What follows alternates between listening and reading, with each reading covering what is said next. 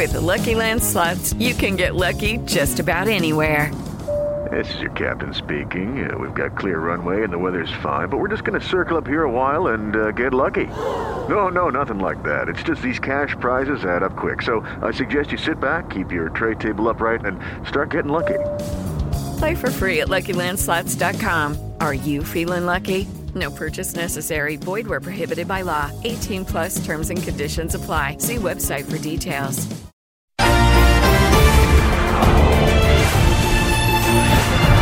Direto ao ponto. Olá, muito boa noite a você. Eu sou Adalberto Piotti. Seja muito bem-vindo ao Direto ao Ponto de hoje. Você pode acompanhar o Direto ao Ponto pela Rádio Jovem Pan também, acessando o aplicativo Panflix e pelas redes sociais. Toda segunda-feira, neste horário, você acompanha entrevistas e debates de temas relevantes da atualidade. No programa de hoje, nós recebemos o professor titular da Universidade de Harvard e ex-ministro-chefe de Assuntos Estratégicos, Roberto Mangabeira Unger. Professor, seja muito bem-vindo aqui. Obrigado por Muito obrigado pela oportunidade. Acompanhe-me nesta entrevista Felipe Monteiro, comentarista político aqui da Jovem Pan, Jason Vieira, economista e palestrante, Marcelo Suano, professor, escritor e cientista político, e também Daniela Alves, cientista política. Nosso convidado de hoje é advogado, filósofo, economista, Mangabeira Unger. Acompanhe.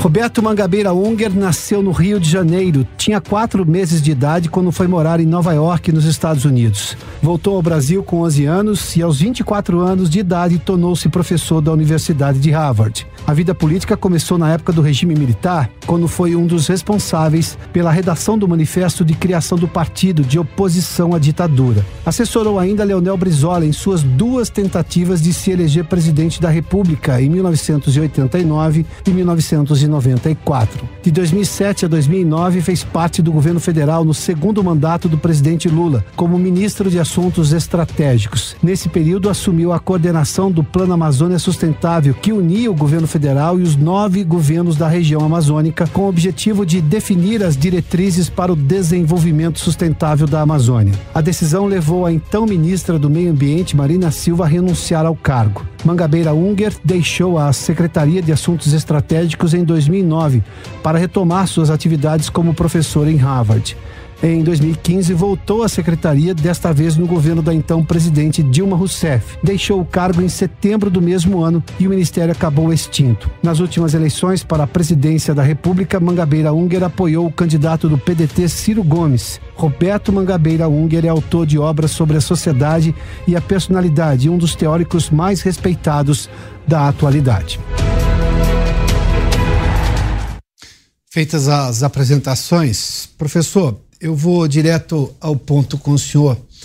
Se eu olhar para a redemocratização do país lá nos anos 80, o país teve, além da eleição de Tancredo Neves e depois o mandato de Sarney, a nova república, depois tivemos Fernando Collor de Mello, o impeachment, Itamar Franco, dois mandatos de Fernando Henrique Cardoso, dois mandatos de Luiz Inácio Lula da Silva, depois um mandato e meio de Dilma Rousseff, um novo impeachment, Michel Temer, Jair Bolsonaro e agora novamente Lula. Para aquela perspectiva que tínhamos nos anos 80, em tese experimentamos de tudo nas vertentes políticas. Na sua opinião, por que, que o Brasil ainda não atingiu o que talvez boa parte dos brasileiros gostaria que o país fosse agora no século XXI? O que falta ao país? Muita confusão política, mas nenhum rumo. O Brasil não tem um rumo. Esse é o problema central. Veja que a situação básica do Brasil é característica da situação predominante nos países mais populosos do mundo. Semelhante, por exemplo, à situação da, da, a situação da Índia. A maioria das pessoas nesses países, como o Brasil, é, é pobre e desorganizada Porém, tem um horizonte que é pequeno burguês, é o horizonte dos emergentes. Aspira a uma modesta prosperidade e independência. E por falta de outras opções para efetivar essa aspiração, o objetivo das ambições comuns acaba sendo a pequena propriedade. Um lote de terra, um comércio, uma lojinha, um pequeno negócio. É isso que quer a maioria da humanidade. A grande questão é como, dada essa aspiração majoritária, envolver essa maioria popular numa dinâmica de produtividade que seja crescente e socialmente ampla. Ah, isso é que nós teríamos de fazer. Nós teríamos de ter um projeto que nos tirasse da mediocridade, do primarismo, do primitivismo, da estagnação em que estamos afundando. Mas, professor, o senhor acha que nós estamos no que o senhor chama de mediocridade e nessa muita confusão política, porque talvez não tenhamos definido exatamente o que nós queremos como país? Eu vou dar um mero exemplo aqui ah, os brasileiros têm uma dualidade aí. Eles querem oportunidade para ficar ricos, como por exemplo só existe dentro dos Estados Unidos, de um sistema que não tem um Estado provedor de uma série de bens sociais, ao mesmo tempo em que querem o bem-estar social europeu do pós-guerra, em que tem um Estado forte que provém saúde, educação de altíssimo nível. Não dá para ter as duas coisas, porque acho que se fosse possível ter as duas coisas, um desses lados já teria. Nós estamos chegando agora no mundo com relevância maior. Não é essa dificuldade de escolher um formato e, claro, aceitar todos os bônus que queremos, mas entender que tudo tem ônus também? As dificuldades do povo brasileiro são muito mais elementares. Vamos enumerar algumas delas, porque elas já antecipam o rumo que seria necessário. Então, primeiro, a regularização fundiária. Uh, a regularização fundiária urbana, inclusive nas favelas, nas áreas pobres. Em muitas partes do país, ninguém sabe quem tem o quê. Não há título jurídico claro à terra, Sim. ao lugar onde as pessoas moram. Na Amazônia, onde eu trabalhei, até recentemente, menos de 4% das terras em mãos privadas tinham título jurídico claro. Sim. Então, esse é o primeiro problema. Depois, o, o saneamento básico. 100 milhões de brasileiros não têm acesso a uma rede de esgoto. 35 milhões de brasileiros não têm acesso nem à água potável, à água limpa. Essas coisas básicas. Uh, a maioria da população está endividada. Ciro Gomes, na eleição presidencial passada, propôs tratar desse problema. Sim. O governo de Lula encampou essa ideia e distorceu com uma proposta que, usa, que financia os bancos, usa o dinheiro público, o, a renúncia fiscal, o perdão fiscal, para financiar a, re, a renegociação das dívidas não são os bancos que estão pagando, é o governo brasileiro. Depois nós temos um cartel bancário, um oligopólio bancário, lucros sem, sem contrapartida no mundo. Não há, não há país com esses lucros astronômicos Sim. e sem que qualquer governo seja de esquerda ou de direita, imponha o capitalismo aos capitalistas, radicalizando a concorrência. Então, alguns anos, por exemplo, eu uh, escrevi publiquei junto com a Fifi Domingos um artigo dizendo o seguinte: no Brasil é ilegal uma pessoa emprestar a outra.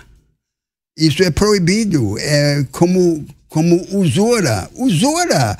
Uma pessoa emprestar a outra 20% quando o cartão de crédito está cobrando 800%. Então, nós propusemos que qualquer pessoa possa, pudesse emprestar a outra. Isso por si só já começaria a destruir o, o oligopólio bancário. Uh, os bancos estão vivendo com, uh, na base do controle do sistema de pagamentos. Eu proponho que qualquer brasileiro tenha uma conta no Banco Central e lá, pelo mero PIX, possa pagar suas contas sem a intermediação dos bancos. Quer dizer, nós, te, te, nós extrairíamos os bancos da, da jogada. Uhum. Uh, a, essa pequena burguesia emergente, esses emergentes e atrás dele milhões de trabalhadores ainda pobres essa cultura de autoajuda e iniciativa, precisam de uma educação pública de qualidade e de uma saúde de qualidade. Então, nós temos que entrar numa regulamentação agressiva dos planos privados de saúde, uhum.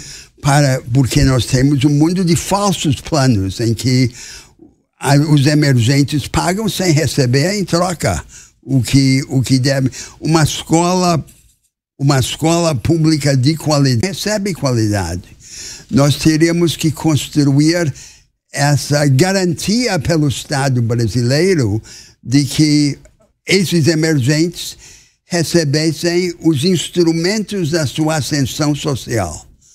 Uh, isso aí eu começo. Depois, a legislação trabalhista. Nós temos agora no Brasil metade da população ativa a, a, a, força de trabalho na informalidade, nas sombras da informalidade. E na economia formal, uma parte crescente em situações precarizadas de trabalho. A legislação de trabalho que vem da época de Getúlio protege a minoria organizada em detrimento dos interesses da maioria desorganizada. Nós teríamos que formar uma nova legislação que protegesse essa maioria. Sim. E nós teríamos então que construir os instrumentos para soerguer a retaguarda produtiva, as pequenas e médias empresas onde estão esses emergentes e elevá-los para chegarem mais próximo a vanguarda da produção. E não são só as empresas, são também os agentes econômicos que não têm vínculo com a empresa. Nós temos uma multidão de autônomos que não têm relação estável com a empresa. Eles teriam que ser transformados em artesãos tecnologicamente equipados. Aí começa toda um projeto, todo um projeto nacional de qualificação do aparato produtivo e de capacitação dos brasileiros. O que é isso? Não é nem direita nem esquerda. Isso é base, é fundamental. Esse fundamental é que nós não temos no nosso país. A gente vai falar do fundamental, inclusive de Amazônia e de saneamento, mas é. Jason Vieira, por favor. Professor, no Knowledge Economy, o senhor comenta Sim. sobre a transformação radical, retirar aquele enciclopedismo raso que nós temos na educação. É, não há um problema no Brasil, não só da questão da formação dos alunos, mas também da formação dos professores. Claro. Existe um processo de ideologia muito, muito forte quando fala que o, o, o brasileiro não, não, o brasileiro é o todo pobre brasileiro é um pequeno burguês com aspirações uh, uh, capitalistas, né? Vamos dizer assim, de ascensão. O que fazer nesse processo de educação? Como transformar essa educação se quem fornece a educação está sendo hoje em dia parte do problema? É. Antes de chegar à educação, me permita uh, dizer algo sobre a economia do conhecimento, porque o senhor se referiu a isso. Há um, há um debate no mundo que está afligindo toda a humanidade sobre os caminhos da economia. Nós tínhamos até o final do século XX uma vanguarda produtiva. Era a indústria convencional, como aquelas que se instaurou no sudeste do país e, sobretudo, em São Paulo, em meados do século passado. Densa em tecnologia e em ciência e vocacionada a um experimentalismo permanente. Pois bem, essa nova vanguarda, onde ela existe, e ela existe em todos os setores da produção, não é só na, só na manufatura, não é só o Vale do Silício, densos e a própria agricultura de precisão ou científica. Mas onde ela existe, ela existe apenas como franja excludente excluindo a grande maioria dos trabalhadores e das empresas. Acaba centralizando, de uma, como no agro no Brasil, né? E a consequência de, dessa natureza insular da nova vanguarda é, de um lado, a estagnação econômica, Como não haver estagnação se negamos a prática mais avançada, a maioria? E, de outro lado, o aprofundamento da desigualdade. A desigualdade vai sendo ancorada nesse abismo que se aprofunda entre as vanguardas e as retaguardas da produção. Então, o dilema é o seguinte: uh, o, o antigo caminho se fechou, a indústria convencional não volta, não vai voltar mais, senão como satélite da nova vanguarda. Qual seria a alternativa?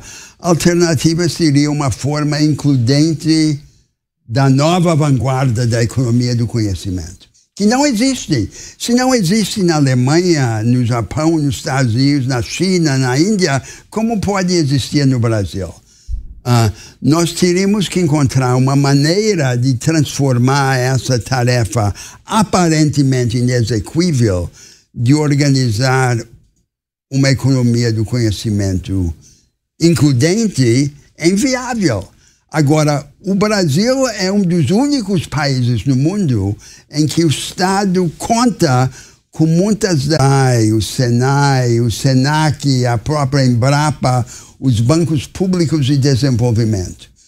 Talvez um dos únicos outros países no mundo que tenham tal conjunto de ferramentas institucionais seja o projeto.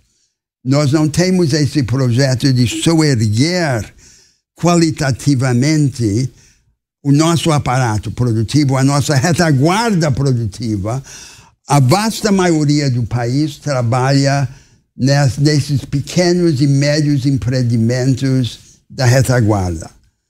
E uh, uh, nós temos esses instrumentos, mas nós não temos o projeto. Então, o projeto passa por, por uma transformação institucional porque não adianta ter os ferramentas se não temos os projetos. Os projetos, os, os instrumentos se pervertem, se perdem, se não são mobilizados a favor desse projeto de qualificação do aparato produtivo e de capacitação dos brasileiros. A capacitação dos brasileiros, então, nos traz a questão da educação, ah, em que centrar nossa educação num enciclopedismo raso e dogmático. Ah, decoreba. Exato. Ah, e, é, e que é totalmente... pela lógica identitarista que tem dessas coisas. Essa é outra questão. Tá. E, e, é, e é, é como se fosse uma guerra contra nós mesmos. Porque o que é o Brasil? O Brasil é uma grande anarquia criadora. E em vez de tentar transformar o espontaneísmo inculto do povo brasileiro em flexibilidade preparada, nós, nós impomos essa camisa de força do dogmatismo enciclopédico e raso aos nossos jovens, né? que ficam então entediados uh, pela educação que encontram na escola. E eu tenho sido defensor de um ensino que privilegia as capacidades analíticas e sintéticas da imaginação. Elas não se adquirem num vácuo de conteúdos. Mas no que diz respeito aos conteúdos, o importante não é a abrangência enciclopédica, é o aprofundamento seletivo. Um ensino pautado por temas e projetos. Uhum a base social desse ensino tem que ser a cooperação, o trabalho de equipe, e não a justa posição do individualismo e do autoritarismo que caracteriza as nossas salas de aula. E o método tem que ser um método dialético. A única maneira de libertar a mente é ensinar todas as disciplinas de pontos de vista contrastantes. Nada deve ser ensinado apenas uma vez, tudo deve ser ensinado pelo menos duas vezes. É isso que eu quero, um projeto libertador. E esse projeto não pode ser a obra de uma curriola de déspotas esclarecidos, tem que ser um trabalho coletivo de milhares de escolas e, e, e, e milhões de professores e e alunos um grande movimento de libertação nacional. Ah, Isso, isso é, então, a porta de entrada, ou uma das portas de entrada, à economia do conhecimento includente. Agora, esse é um debate que ressoa no Brasil? Não. Porque, diante desse dilema da desindustrialização, o que fazemos? Andamos de lado. Ah, então, nós, nós aproveitamos os nossos, as nossas riquezas naturais agricultura, a pecuária e a mineração para pagar a, as contas do consumo urbano. Exato. Em vez de enfrentar o problema e organizar o país para dar braços, asas e olhos a esse dinamismo brasileiro. Então, este projeto que eu estou descrevendo, que começa a lidar com coisas primárias, como o saneamento básico, a água potável, acaba nessa, nesse esforço de soerguer as capacitações e do ponto de vista da direita seria a construção das bases de um capitalismo popular. Esse seria o, suprapartidário. Esse seria o nosso primeiríssimo projeto no Brasil. O nosso projeto não é direita ou esquerda. O, o nosso projeto Frente. é dar armas, braços, asas, olhos a essa vitalidade anárquica, desmesurada, assombrosa do país. Dani. Obrigada, Piotr. Bom, ministro, vou tentar conectar vários pontos aqui que o senhor apresentou para nós logo nesse início do programa. É, logo no início, o senhor chegou a falar sobre a falta de não posso falar dessa forma, mas a falta de programas, a falta de lideranças, né, de alternativas políticas aqui no Brasil, no Mais cenário básico, político. A falta né? de um rumo. E a falta de um rumo, claro. Ah. Mas, é, querendo ou não, nós vemos essa falta de alternativas políticas, porque, querendo ou não, nós ainda precisamos do aparato político para conseguir ter esse norte, né? iniciar é, todos esses elementos que o senhor colocou como um projeto de país de verdade. Como nós podemos superar essas, essas, essa falta de alternativas que nós temos de liderança, de programa? É, qual seria o caminho? E se isso é possível dentro deste cenário institucional que nós temos no Brasil, como o senhor mesmo falou? Não é, é o cenário institucional do Brasil trava essa possibilidade. Como nós saímos dessa, não é, dessa, desse jogo que parece que não tem saída quando nós vamos analisar, não é verdade? O que pela pobreza da política e as, e as instituições políticas. Olha, isso é uma ideia comum entre os reformadores brasileiros é que a reforma da política é a mãe de todas as reformas, vem antes. Mas eu lhe digo que nenhum país reforma a sua política e o seu Estado para só depois decidir o que fazer com os o Estado reformado ou a política reformada. É aí que vem o, do que o senhor fala da rebeldia? A, a reforma da política do Estado só ocorre quando precisa ocorrer, quando a nação não tem alternativa, é para é respirar, para sobreviver, é para avançar. Aí reforma, reforma quando tem que reformar. Então, a luta sobre o caminho econômico e social vem antes, tem uma prioridade. E depois vem a consequência da reforma das instituições, das instituições políticas. Ah, as nossas instituições econômicas e políticas são quase todas copiadas e por isso não nos servem. É Sim. É como roupa emprestada. Né? Então, por exemplo, a nossa democracia constitucional é copiada dos Estados Unidos. Nós teremos que construir uma outra democracia. As democracias que existem no mundo são democracias relativamente fracas. E a realidade é que essas democracias frágeis que existem no mundo dependem das guerras para facilitar as mudanças. Uhum.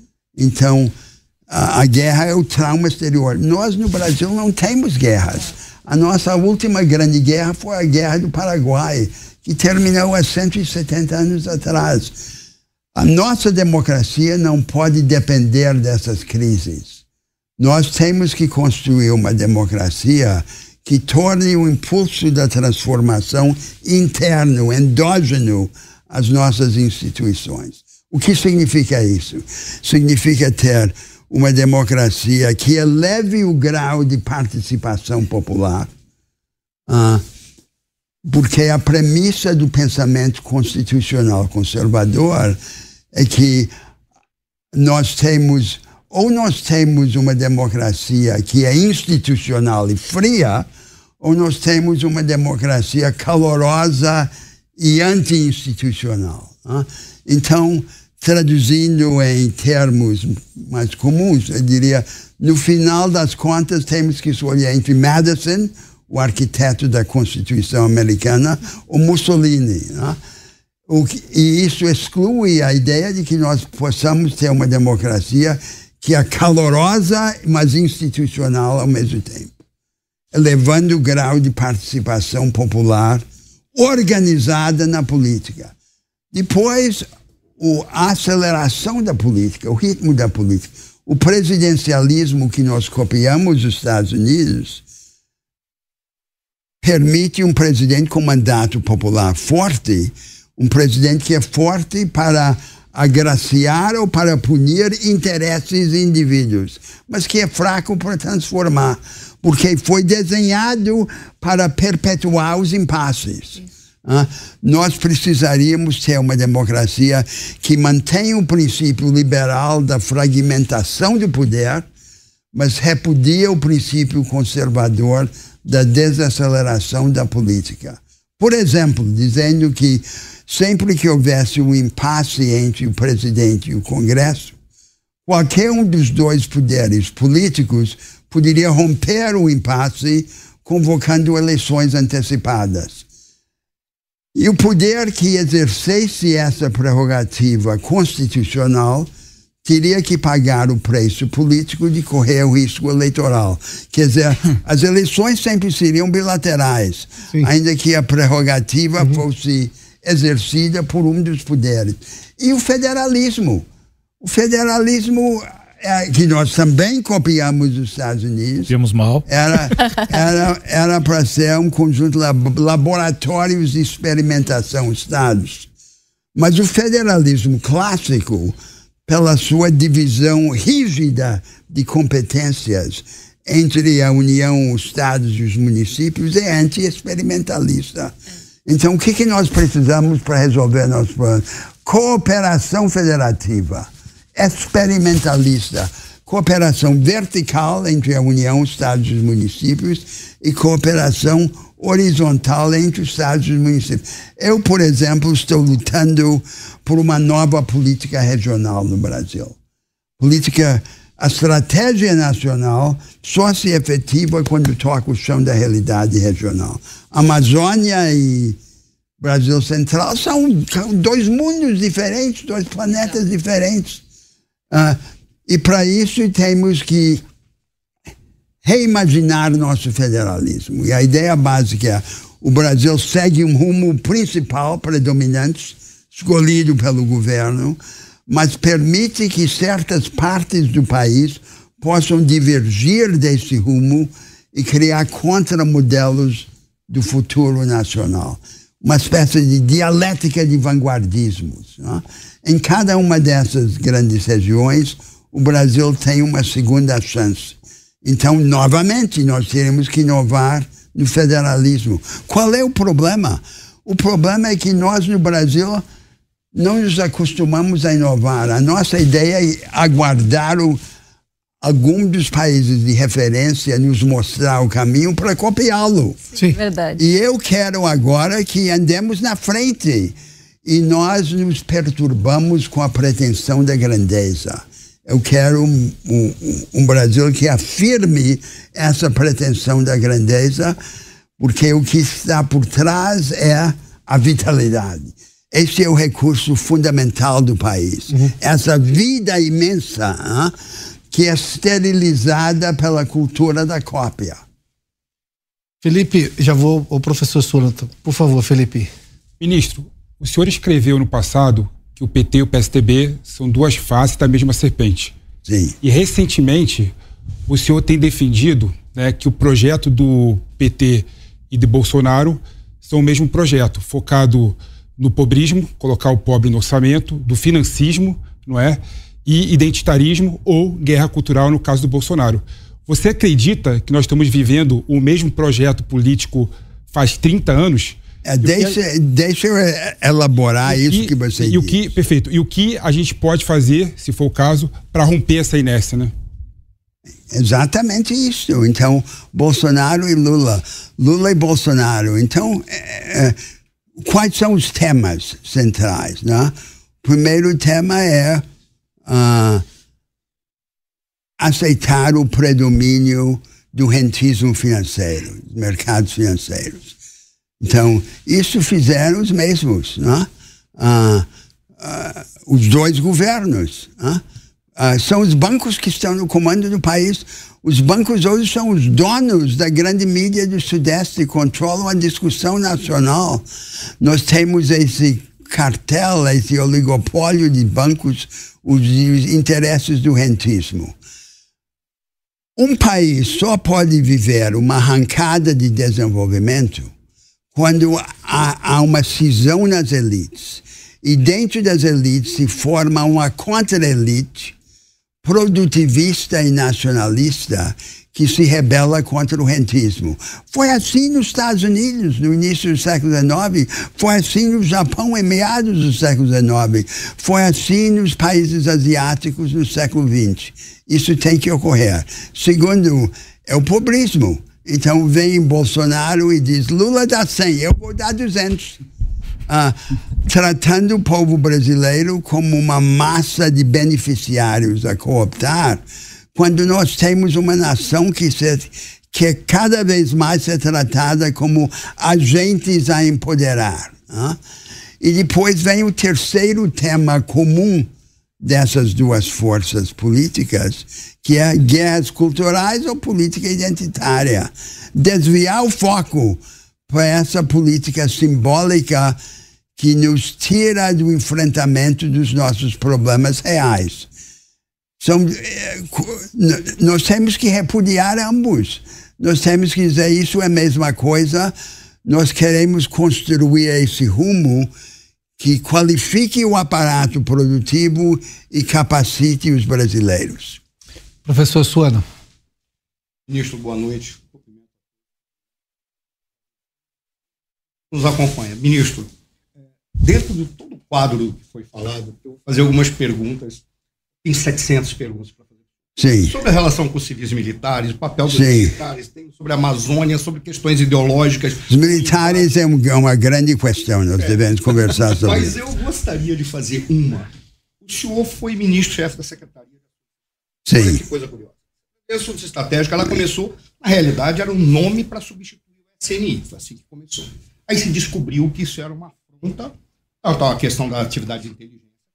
Uma importância que poderia ser dada por, uma, por um ministério desta natureza. Sim. Criou-se um ministério que tinha a pretensão de pensar as questões futuras. Talvez tenha sido, apesar disso ter sido quase que intuitivo, não foi intencional. Até- é, talvez tenha sido uma das poucas vezes na nossa história que alguém disse nós precisamos pensar projetos de Estado. E para isso precisamos e não apenas planos de não governo. apenas planos de governo, que essa seria a função. Sim, Mas o que a gente olha é que isso acabou é, ficando empacado, talvez naquilo que o senhor identifica como a mediocridade, seja da, de uma determinada liderança, ou seja, até da maneira como foi feito o nosso arranjo institucional. Talvez mais próximo disso, da Secretaria de Estratégia, a gente tenha visto o Senado do Futuro, com o senador eh, eh, Cristóvão Buarque, que ele tinha a mesma ideia, só que vindo do Legislativo. Não empacou, não deu certo, por qual razão? Nós temos um desenho institucional que não permite que a mediocridade seja sufocada pelo que há de melhor. Essa seria a primeira pergunta. Tem várias, mas essa seria uma primeira pergunta para o senhor. Eu vi que o senhor apresentou um quadro e uma leitura de coisas que nós precisamos fazer. Eu vi também em determinadas eh, entrevistas suas que o senhor é um presidencialista convicto. Particularmente, sou parlamentarista, mas eu vi a sua leitura do pre- presidencialismo. Qual seria o desenho institucional que o senhor imagina, até mesmo dentro daquilo que o senhor falou, que o senhor disse o seguinte: olha que coisa curiosa. Ah, o senhor falou assim: nós temos o hábito de copiar modelos, ser roupa emprestada. Mas o modelo que nós inve- in- inventamos, logo depois do período de, de 64, 85, foi exatamente esse presidencialismo de coalizão.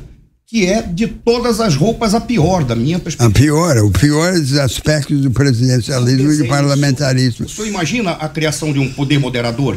Não, não, absolutamente não. É, é o, uh, não há formas de governo que são permanentemente boas, não? É?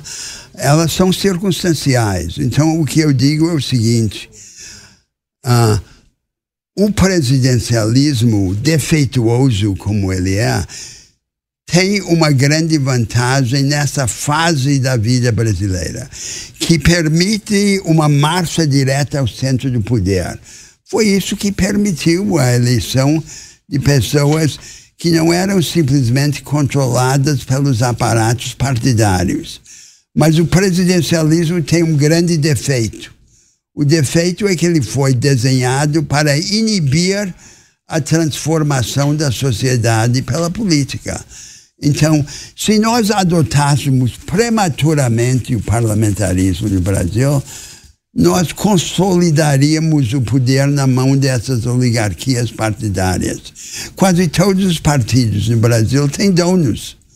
Ah, e criar o parlamentarismo no modelo europeu no Brasil agora é dar o poder a esses donos.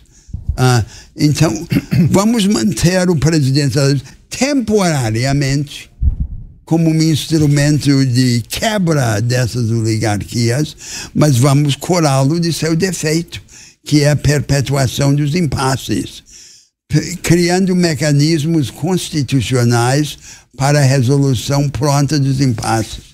Esse seria uma. Agora, permita que eu aproveite a sua referência aos militares para tratar de outro exemplo dessa nossa falta de seriedade no enfrentamento dos problemas do país. O Brasil é o país mais pacífico, dos grandes países da história moderna, o, o, o, o Brasil é o mais pacífico. Ah, e é o único país que ascende sem pretender imperar. A nossa orientação pacífica não nos exime de nos defender. Se nós queremos ter um projeto nacional forte, nós precisamos poder dizer não.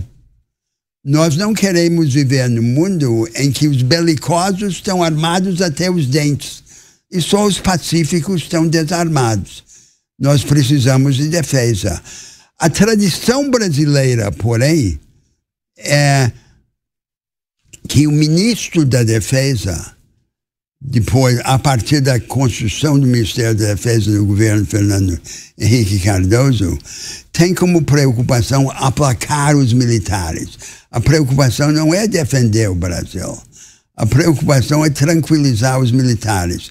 Os militares pedem equipamentos caros e o governo civil dá um pouco daqueles equipamentos para tranquilizá-los. Essa é a tradição. A única exceção a essa tradição na história republicana ocorreu no governo de Epitácio Pessoa, sob a gestão do único ministro civil da guerra, que foi o historiador João Pandiá Calózaras, que promoveu uma grande reforma militar em aliança com movimentos na sociedade civil brasileira, como a Liga de Defesa Nacional, presidida por Olavo Bilac. Em, em, em 2008, eu tentei construir uma estratégia de defesa que virou lei. Eu assisti, inclusive. E a, para minha surpresa, para mostrar como as coisas não são como parecem ser, trabalhei com eles com entusiasmo e eles comigo construímos junto essa estratégia. No final do governo Lula, no governo Dilma, no governo Temer, e no governo Bolsonaro, Nacional de Defesa construída ali repousava num contrato. O contrato era essencialmente que, pela primeira vez, o Brasil passaria a ter uma política de defesa séria e, em troca, os militares aceitariam pela primeira vez a liderança civil na defesa. Quando a primeira parte desse contrato foi violada, porque deixaram de levar a sério a tarefa da estratégia de defesa, a segunda parte do contrato acabou sendo também comprometida e o Ministério da Defesa voltou a ser remilitarizado, como ocorreu. Aí é que está. A ideia ali é que nós teríamos uma força militar mais enxuta, porém altamente qualificada, hein? em que a força terrestre, por exemplo, o exército, em vez de simplesmente abrigar dentro dela uma vanguarda, viraria toda ela uma vanguarda no modelo do, das forças de ação estratégica rápidas, que são a vanguarda do exército.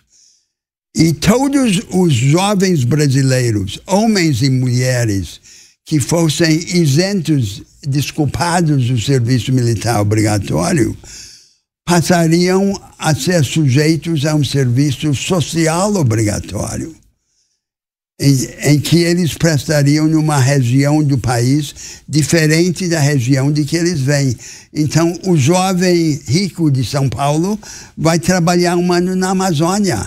E lá vai encontrar brasileiros de todas as regiões e de Isso todas é muito revolucionário, as classes, ministro. E vai receber Isso é muito bom e vai Tá receber e vai receber um treinamento militar rudimentar para comprar uma compor uma grande reserva mobilizável. O senhor quer ver uma coisa que seria nessa linha já resolveria muito problema?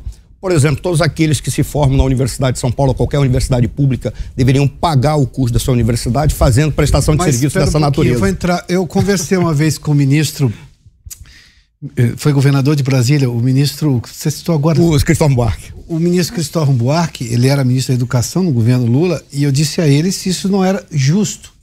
Porque num país des- desigual, quem tinha recebido tantos anos pagos pela sociedade, que nada é de graça, nós sabemos, né? Bom, ele não deveria prestar um serviço civil. E o ministro discordou de mim. Não, não.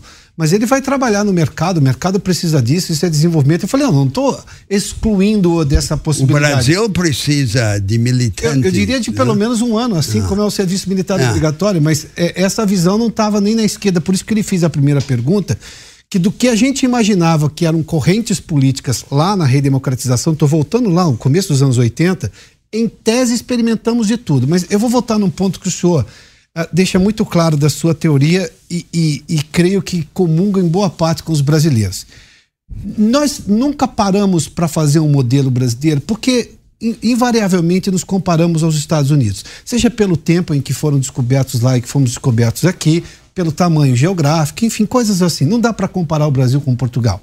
Não dá para comparar o Brasil nem com a Austrália. Sim. Mas com os Estados Unidos tem lá alguma coisa que nos permite. O Brasil é o país no mundo mais parecido com os Estados Unidos. Só que os Embora nem os americanos nem os brasileiros reconheçam isso. Só que os americanos sempre bu- buscaram modelos próprios. Eles criaram Exatamente. Uma das, diferenças, uma das diferenças é que aí eles são o oposto, né?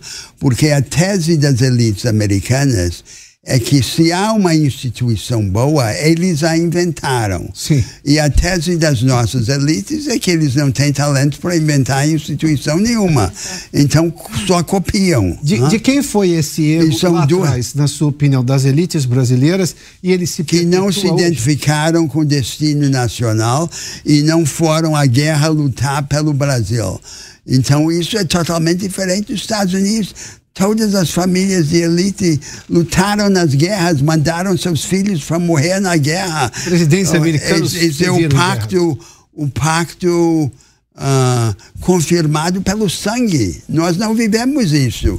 Agora, eu não estou pregando que o Brasil tenha guerras por isso. O que eu estou dizendo é que nós precisamos ter uma outra solução para esse problema. Afirmando o nosso compromisso nacional e na questão das Forças Armadas, não aceitando, por exemplo, a ideia de trilhar o caminho dos europeus e dos americanos de ter uma força mercenária paga e suprimir o serviço militar Que obrigatório. As forças armadas num numa sociedade de classes, num país de ricos e pobres, nunca devem ser uma força de pobres paga pelos ricos. Elas devem ser a própria nação em armas. É, esse é o princípio republicano. E é o princípio que nós vemos na Suíça, num país pacífico, e vemos em Israel, num país que é em guerra. ah. Mas então todos os homens e mulheres têm que defender o Brasil. E, e quando não está defendendo ativamente, está compondo essa reserva mobilizada. Professor, eu vou fazer, vou rodar a roda aqui, mas eu tocou em dois temas aí. Nós brasileiros, das riquezas que temos, vamos lá, da Amazônia a brasileiros que defendem as ONGs europeias e americanas aqui para cuidar da Amazônia. Sim. Do agronegócio, nós temos uma parte da elite brasileira que critica o agronegócio, que é justamente o que dá riqueza e que torna o dólar, digamos, acessível para esse público para viajar lá fora. Só para citar uma das vantagens, eu estou falando da coisa mais. Critica aqui. o quê? Pelo dano ambiental? É pela questão do agronegócio. É ou porque usa agrotóxico demais, o que também não é verdade, ou porque tem a questão do dano ambiental, embora também nós Se não fosse o agro, isto aqui já estava Sim, em crise sim. total. Hã? Jason, por favor, vamos. Fique à vontade Professor, agora. Pra... Eu gostaria de perguntar. Essa questão do agro, eu acho que é- ela, ela é muito importante. É um setor que eu trabalhei por muitos anos. E nós vemos que é, o, o nosso campo de excelência está no agro. E ainda que eu concorde com, com o professor que ele se circunda, ou seja, ele se, se mantém ocluso, ele talvez seja um dos grandes desenvolvedores de vanguarda no Brasil. A gente consegue exportar coisas importantes vindo da Exalc, vindo da Embrapa, são ilhas de excelência. E eles são grandes absorvedores de tecnologia no Brasil também. Não seria, de, de certa maneira, nós trabalharmos, tentarmos fazer com que este modelo se expandisse, temos o agro como um dos Não é grandes. só expandir, é transformar. Então, vamos tomar o caso do Brasil Central. Ali é nossa fronteira agrícola, Sim. o Brasil Central e o, e o, e o Mato Piba. Ah, Criado pela Embrapa. Sem Não, Embrapa não agora, teríamos feito No isso. estado do Mato Grosso, que é um dos dínamos agrícolas do mundo, quase toda a atividade agrícola ocorre em 15% do território do estado. E o resto? E aí é algo que os brasileiros não compreendem. Ah, atividade econômica predominante territorialmente no Brasil é a pecuária extensiva.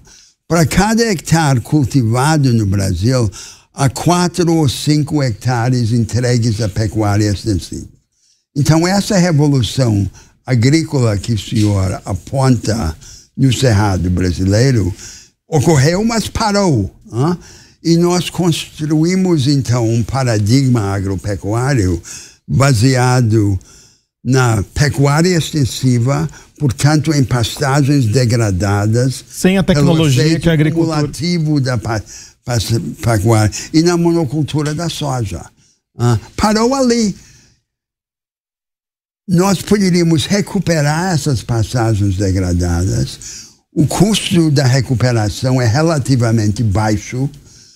A ciência da recuperação está dominada e transformar essas passagens recuperadas no, na base física, no palco de um novo paradigma agropecuário, com a intensificação da pecuária, mais boi por hectare, a diversificação de lavouras perenes, manejo florestal sustentável e, sobretudo, industrialização progressiva dos produtos agropecuários. Quer dizer, aí é, é a a transformação do próprio agro. Não é, não, não é correto nós, então, venerarmos o agro. De fato, foi um êxito, mas o êxito está passado. Qual é o próximo êxito do Brasil no agro? É essa transformação. Agora, olhemos para a Amazônia, em onde falamos de uma forma frouxa e hipócrita em desenvolvimento sustentável da Amazônia. Vamos abrir a caixa preta dessa ideia de desenvolvimento sustentável. O que é o desenvolvimento sustentável? Ou é um extrativismo artesanal, sem ciência, sem tecnologia, sem escala e, portanto, sem futuro, como o seringueiro tirando o látex da árvore e tal. Ou é uma variante da economia do conhecimento. Quer dizer, a verdade é que para mobilizar a biodiversidade da Amazônia e transformá-la em produtos e invenções, nós precisamos de toda a ciência mundial.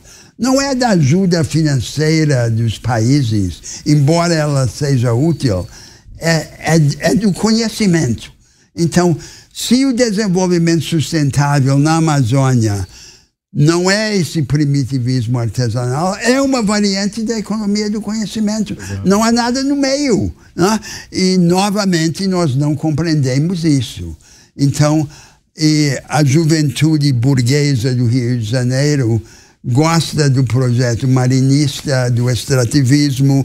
No fundo, a ideia é a Amazônia como um conjunto de parques temáticos. A população da Amazônia acha essa ideia ridícula e, e, Sou amazonense, é ridículo. E, e absurda. Né? Ridículo. E nenhum projeto na Amazônia vai vingar contra a vontade da população da Amazônia. Então, isso não é nenhuma questão valorativa, é o realismo.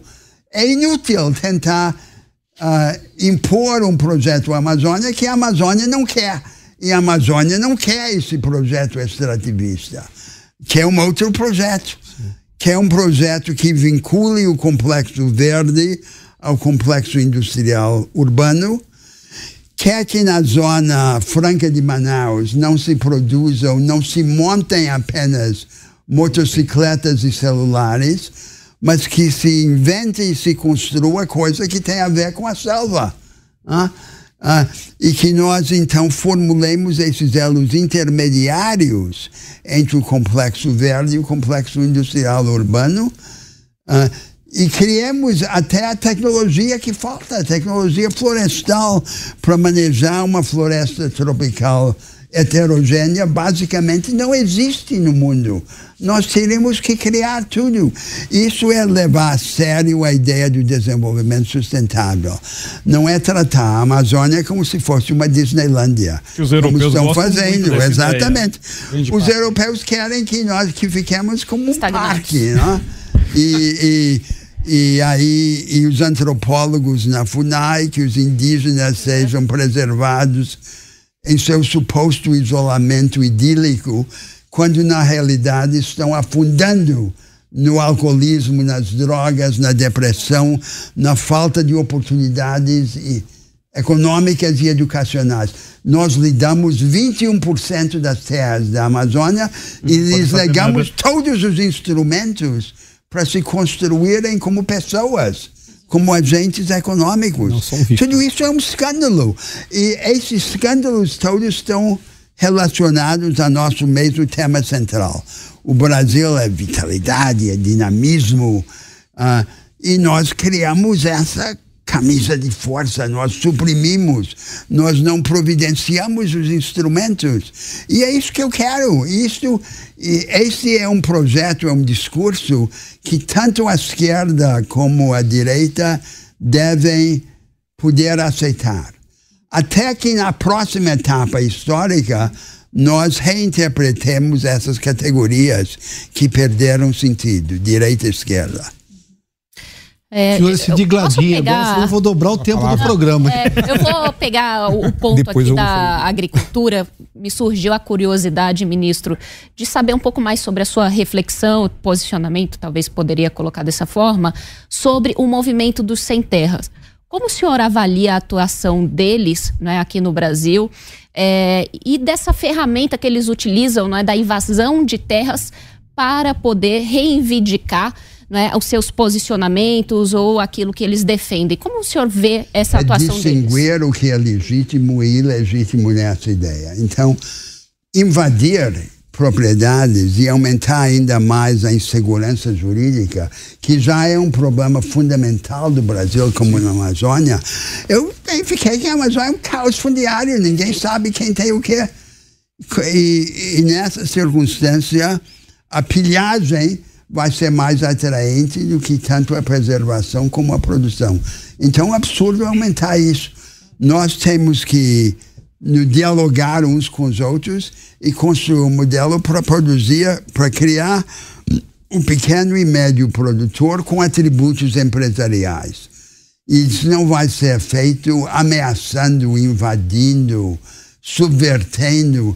Tem que ser feito pela organização de um arcabouço institucional sério que empodere os produtores, que lhes deem a tecnologia que falta, os instrumentos produtivos e educacionais de que necessitam. E a mesma coisa com os indígenas. Parecido, fica aquela, aquela, aquela coisa de sustentável entre aspas, quando na verdade o sustentável é só deixar sustentável no significa... artesanal. Sustentável significa o jardim zoológico, não é? em que o parque temático. Sou amazonense, ah. O senhor já fez uma crítica aí. O que, que o senhor pensa da Marina Silva? Ela é uma grife hoje. Aliás, o ministro Aldo Rebelo teve aqui recentemente. Ele é crítico exatamente à atuação. É, eu não quero personalizar excessivamente essas críticas. Não, complementando, Piotr, só um complemento, né? o senhor estava no Ministério da Secretaria de Estratégico quando a Marina estava no Ministério do Meio Ambiente. Sim. Né? E aí o Lula pediu para o senhor cuidar do projeto Amazônia, Amazônia Legal. Da Amazônia. Ela aí, então saiu do governo. Ela saiu do governo por conta disso. Né? Exatamente. Isso é um fato. Né? É. Sim, mas não quer falar a ciência.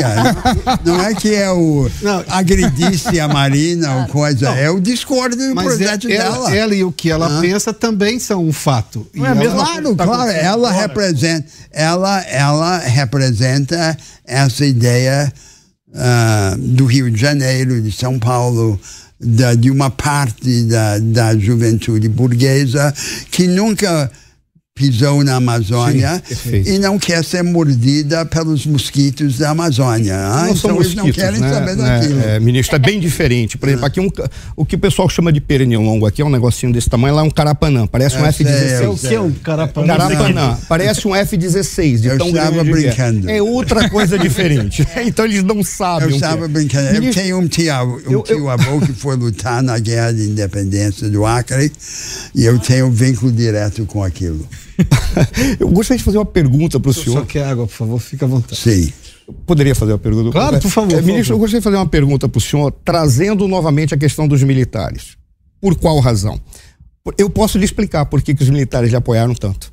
Porque aquilo que o senhor fala acerca de que o cidadão tem que estar preparado para defender a sua pátria, o seu país, a sua sociedade, isto está na cabeça dos militares desde o momento em que eles passaram, passaram a trabalhar pela construção da sua profissionalização no final do século XIX.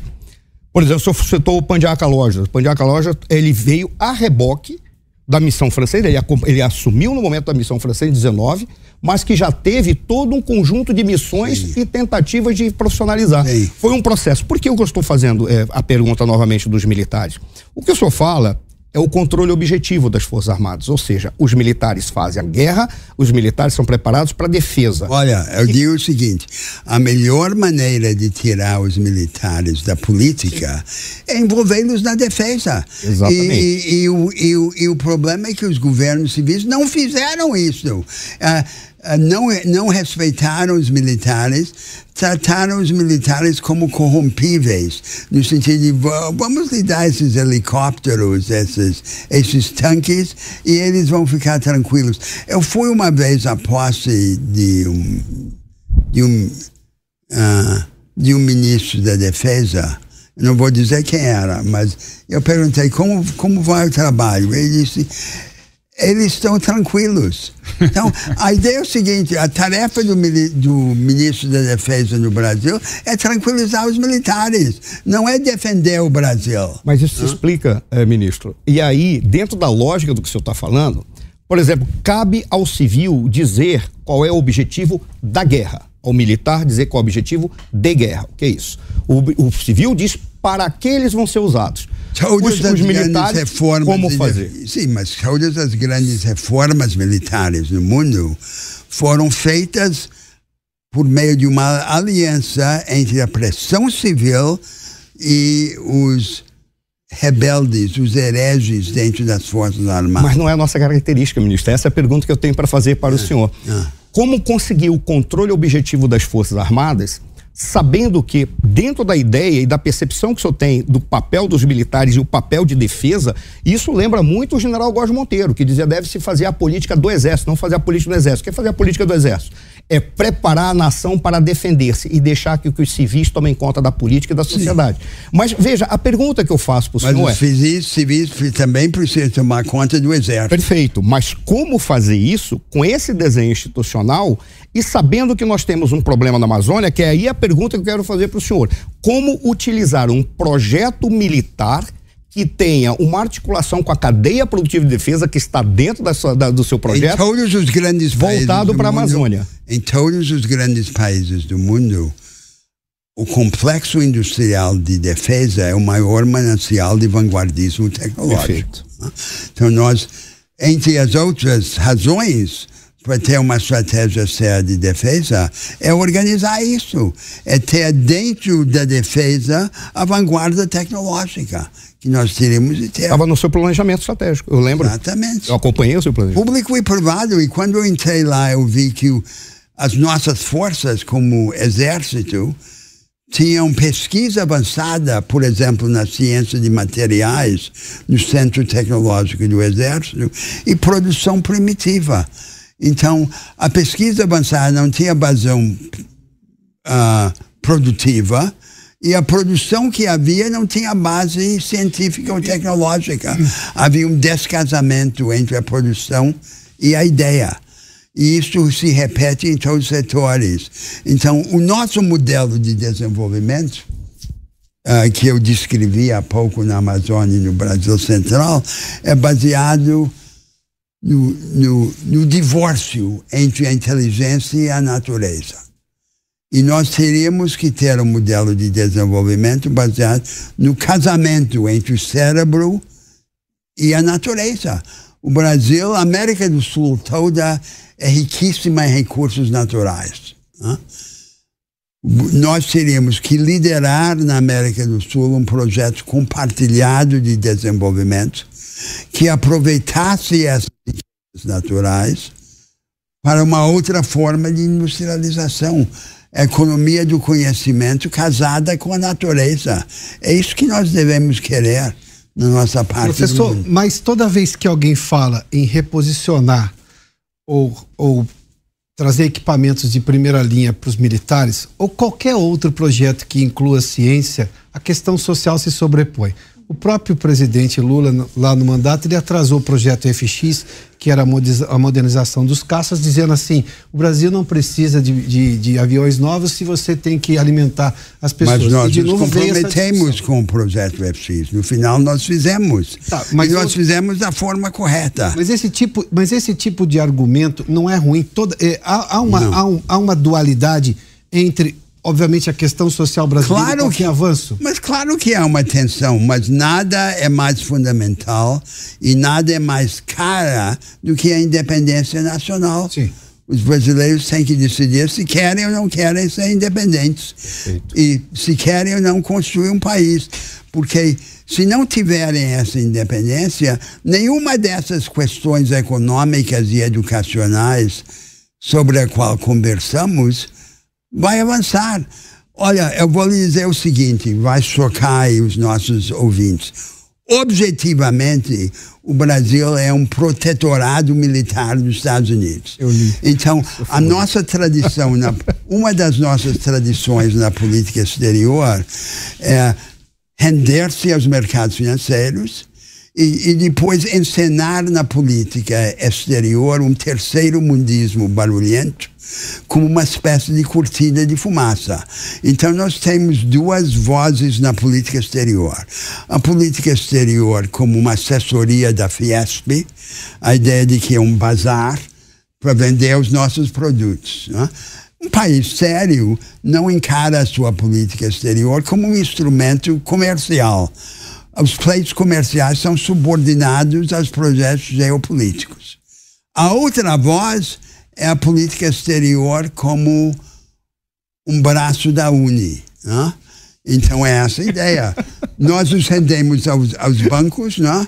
o, o, o, o ministro da Fazenda vai tratar da escola de Frankfurt de manhã, validar com a banqueirada à tarde e à noite na Globo News os comentaristas vão celebrar a moderação, o bom senso.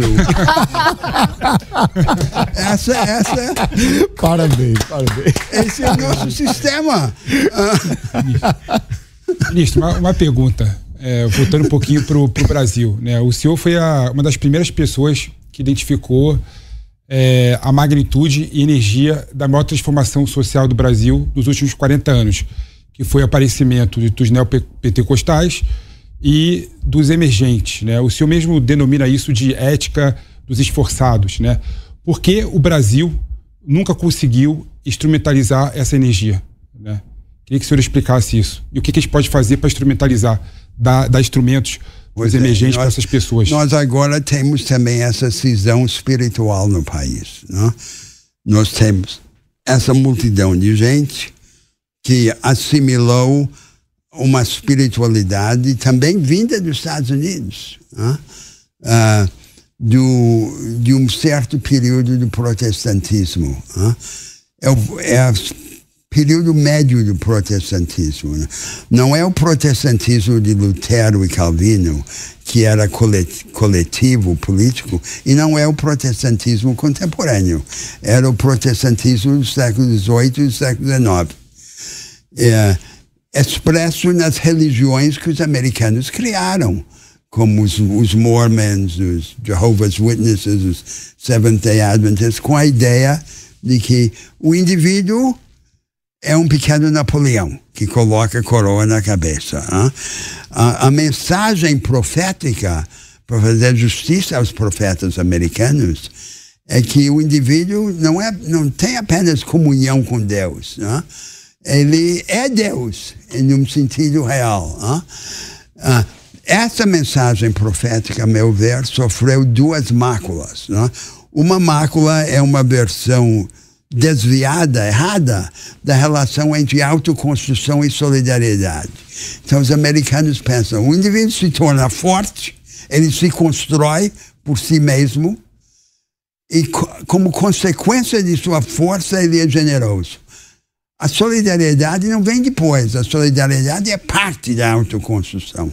A outra mácula foi a idolatria institucional. Né? Então, os americanos acham que a constituição deles é, alguns acham até teologicamente que foi inspirada por Deus. Uh, e uh, o mercado tem uma forma sacramental, singular e necessária. Essa é outra mácula, essa idolatria institucional.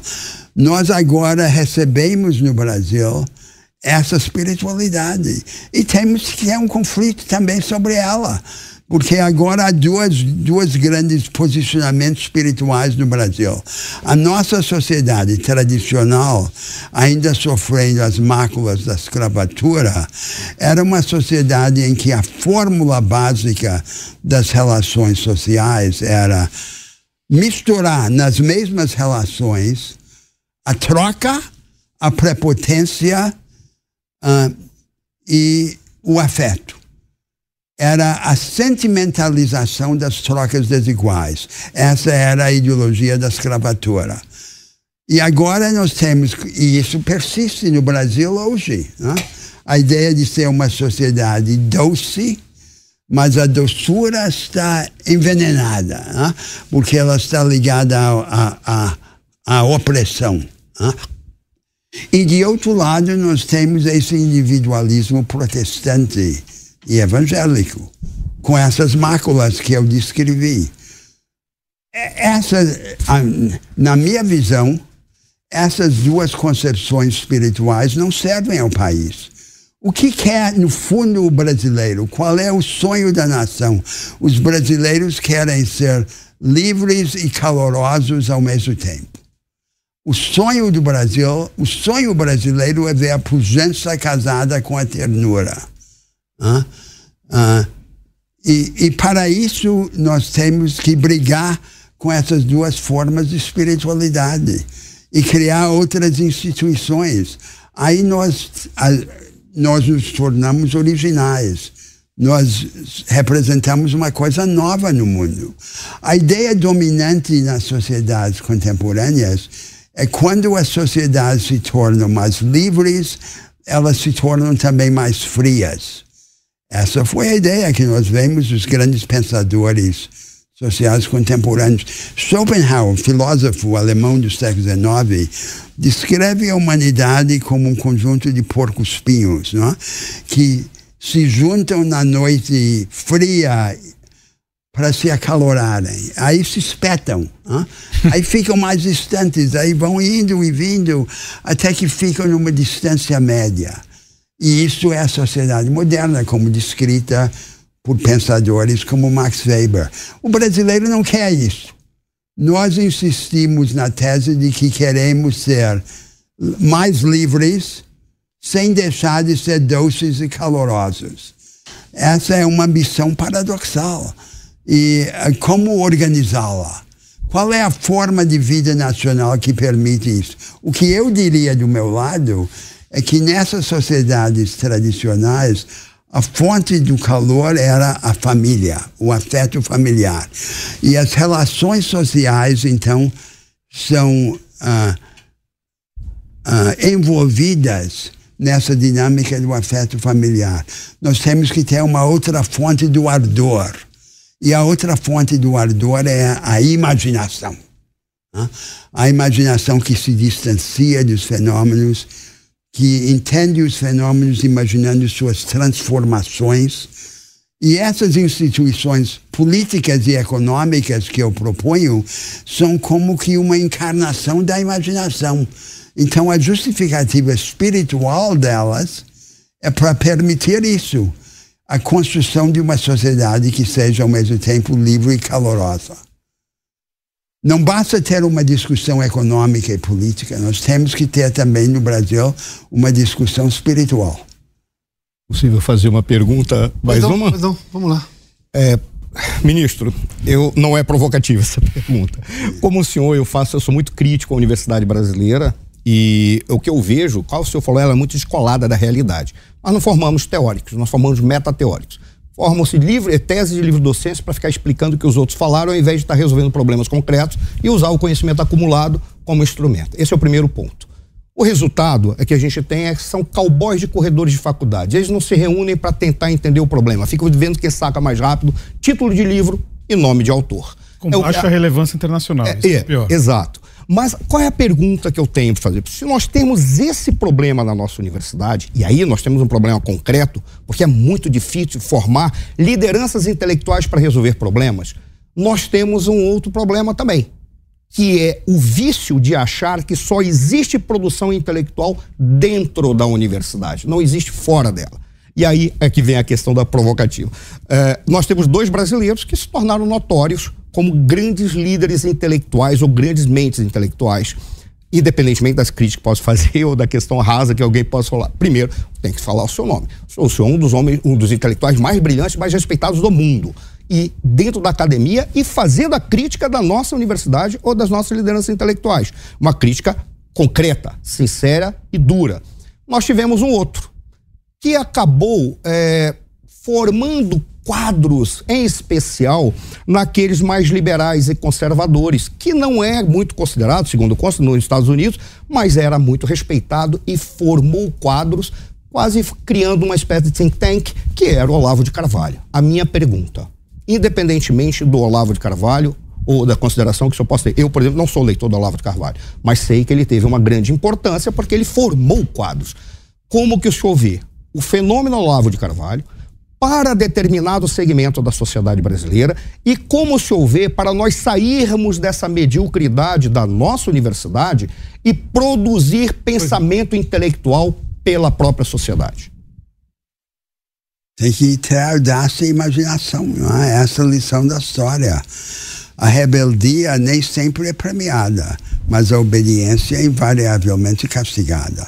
Ah, nós. É, Veja que na vida intelectual brasileira nós temos duas princip correntes principais. Né? Uma é o marxismo. Né?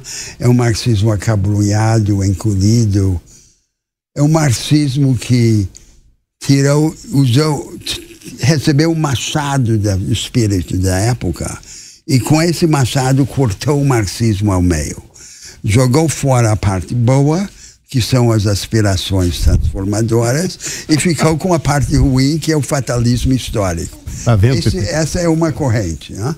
A outra corrente é as ciências sociais positivas, sobretudo a economia, copiadas em um papel carbono de segunda, terceira ordem dos Estados Unidos. Então, elas são usadas como uma espécie de couro do destino. Né? Essas duas correntes são aparentemente antagônicas, mas elas, ah, na verdade, convergem para dizer nada é possível. Essa é a mensagem básica. Muito simples. Nada é possível. Há uma estrutura, há uma correlação de forças. Nós temos que surfar nessa correlação de forças. Esqueça essa mensagem, esqueça. Né? Ah, e nós temos que ter outra ideia. Então eu acho que antes do intelectual e do político vem o moral. É essa ideia de grandeza que tem ou não tem, e tem que ser inspirada. E é inspirada pelo exemplo. Essa é a única forma. O senhor acha que faltam exemplos? Tá, vamos pegar o caso dos americanos novamente, que eles cultuam os heróis próprios. É, qualquer cidadão comum que faça alguma coisa notável vira um filme de Hollywood. Hum. E isso é vendido para o mundo inteiro Sim. com competência, por sinal. Exato. Porque eles são muito bons nisso. Falta isso para o Brasil ou falta divulgação dos heróis brasileiros para inspirar os brasileiros? É, o outro dia eu vi numa livraria americana uma coleção de livros infantis sobre grandes crianças, crianças famosas. uma delas era Albert Einstein.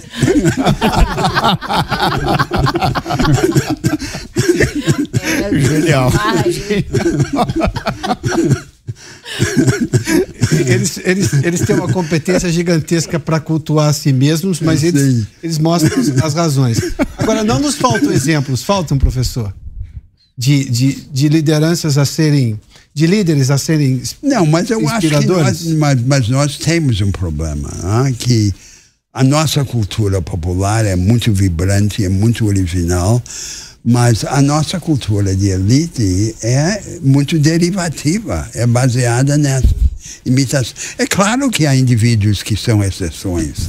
Sempre haverá personalidades fortes, resistentes, mas a mensagem da cultura é muito, é muito para baixo dessa cultura de elite. O senhor está nos Estados Unidos e perguntam para o senhor quem inventou o avião, o que, que o senhor disse? Ah. Ah. bela pergunta, bela pergunta, bela pergunta. Não, Essa foi. Eu não tenho preocupações de prioridade, esse tipo de originalidade não me preocupa. Mas, o que me preocupa é a afirmação da originalidade coletiva brasileira.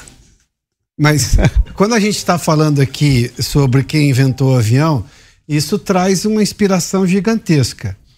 Um, uhum. e, e, se a gente olhar pela lógica do que é um voo, é você sair do chão com força própria, sobrevoar e pousar com o mesmo avião.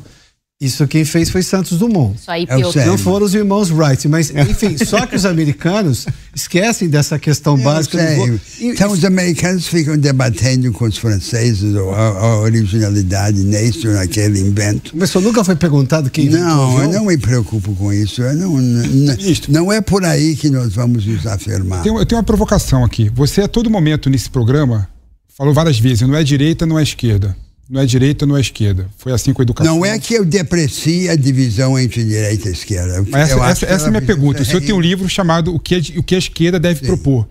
Esse livro está desatualizado, não existe mais. Não, deixa, deixa eu lhe dizer porque. Não tem mais se, esquerda nem direita hoje Não, senão, senão os, os que estão nos assistindo podem achar que eu não acredito mais na divisão entre esquerda e direita. Professor, só me permita, agora são 10 horas e 49 minutos. Nós Sim. estamos aqui com o professor Mangabeira Unger. A gente vai fazer um rápido intervalo para a rádio, mas continuamos na TV. Por favor, professor. Ah, ah, eu quero dar um novo significado a esse contraste entre esquerda e direita. Ah, agora, o que, uh, esquerda significa quem prioriza a igualdade dentro do arcabouço institucional existente. Né? Ceticismo institucional, agnosticismo institucional.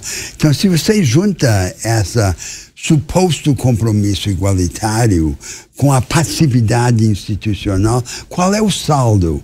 O saldo é justificar a ênfase em políticas compensatórias, não é mudança estrutural.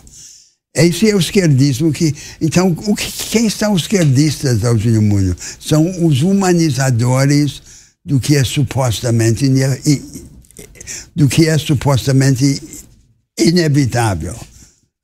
Isso é o esquerdismo que restou. E a direita? A direita são os que priorizam a liberdade contra o mesmo pano de fundo institucional.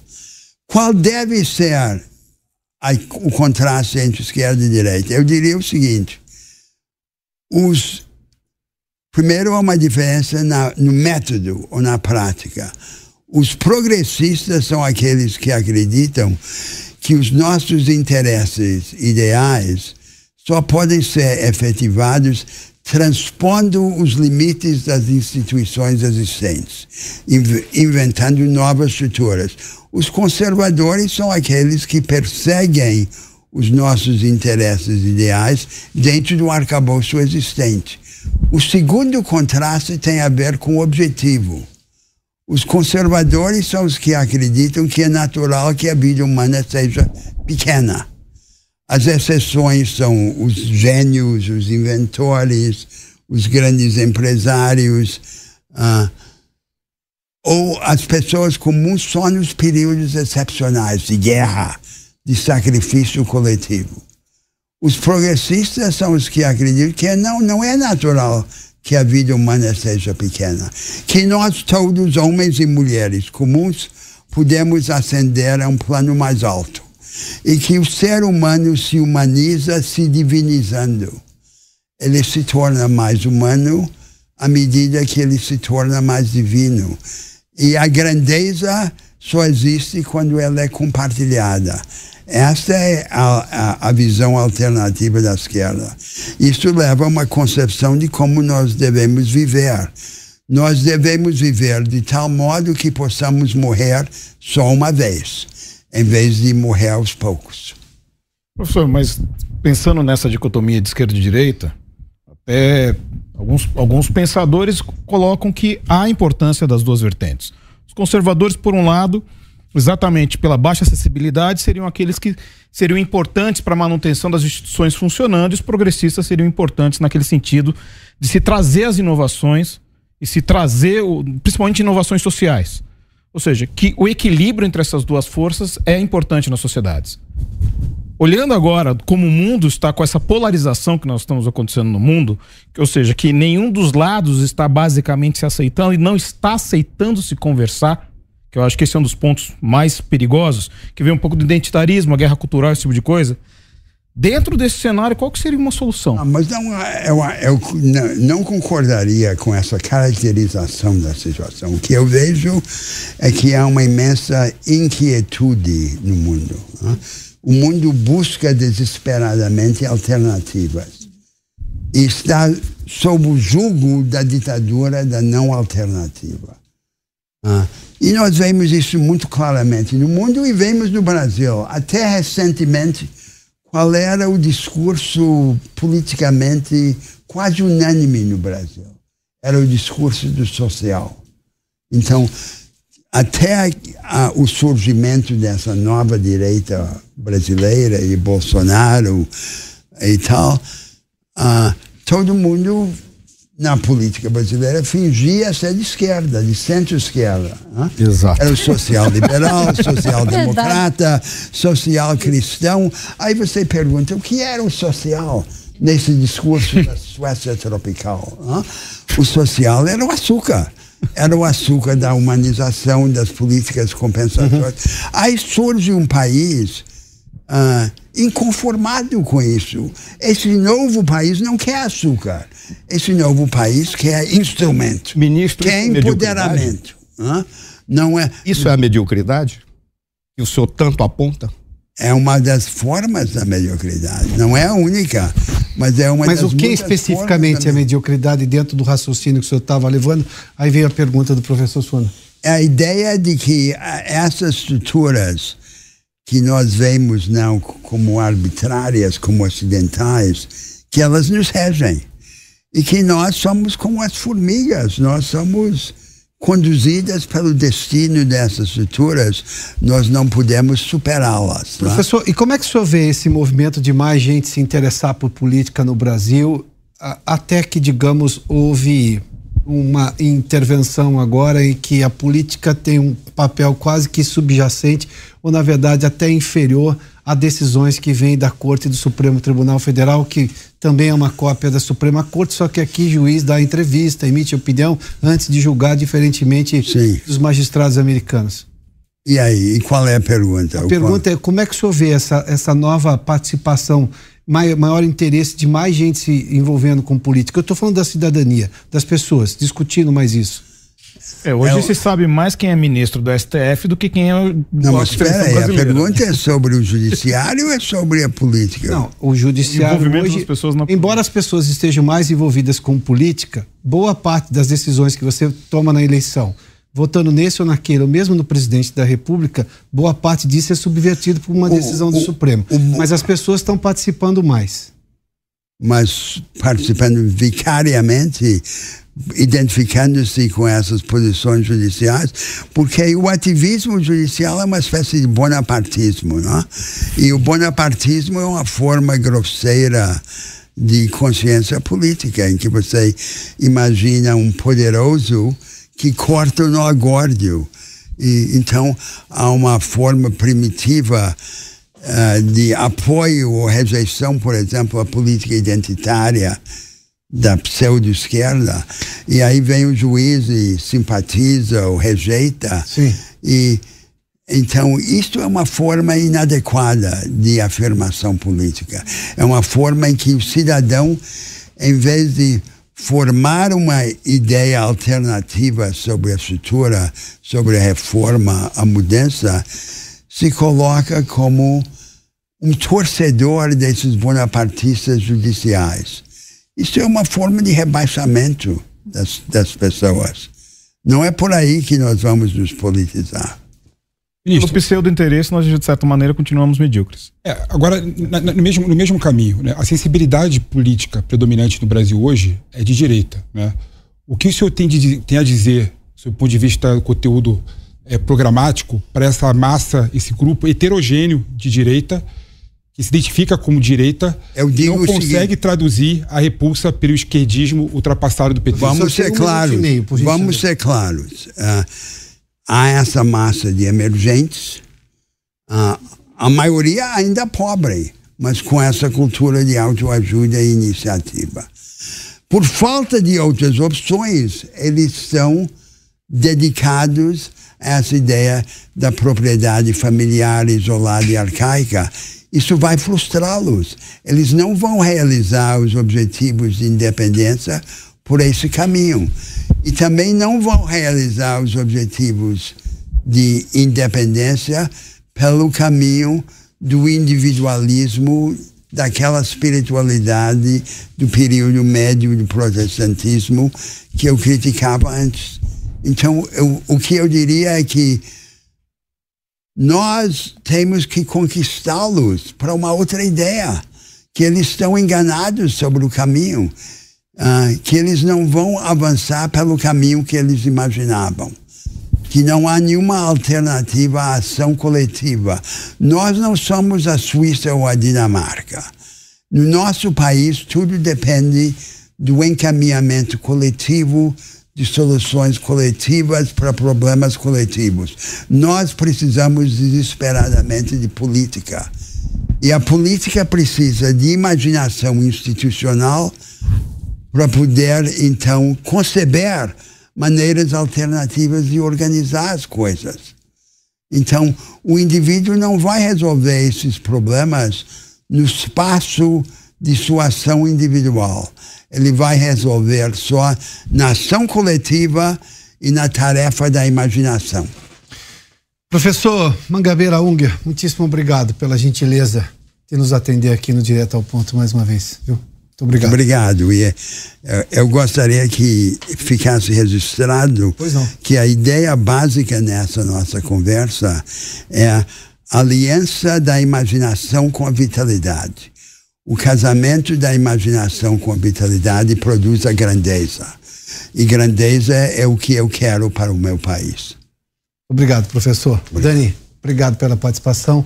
Jason, Felipe, muito obrigado também, professor Suano. Muito obrigado a você que nos acompanhou aqui em mais um Direto ao Ponto aqui pela Jovem Pan News.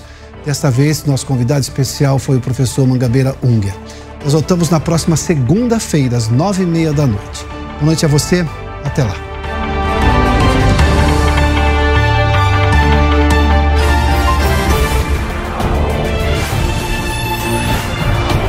Direto ao ponto.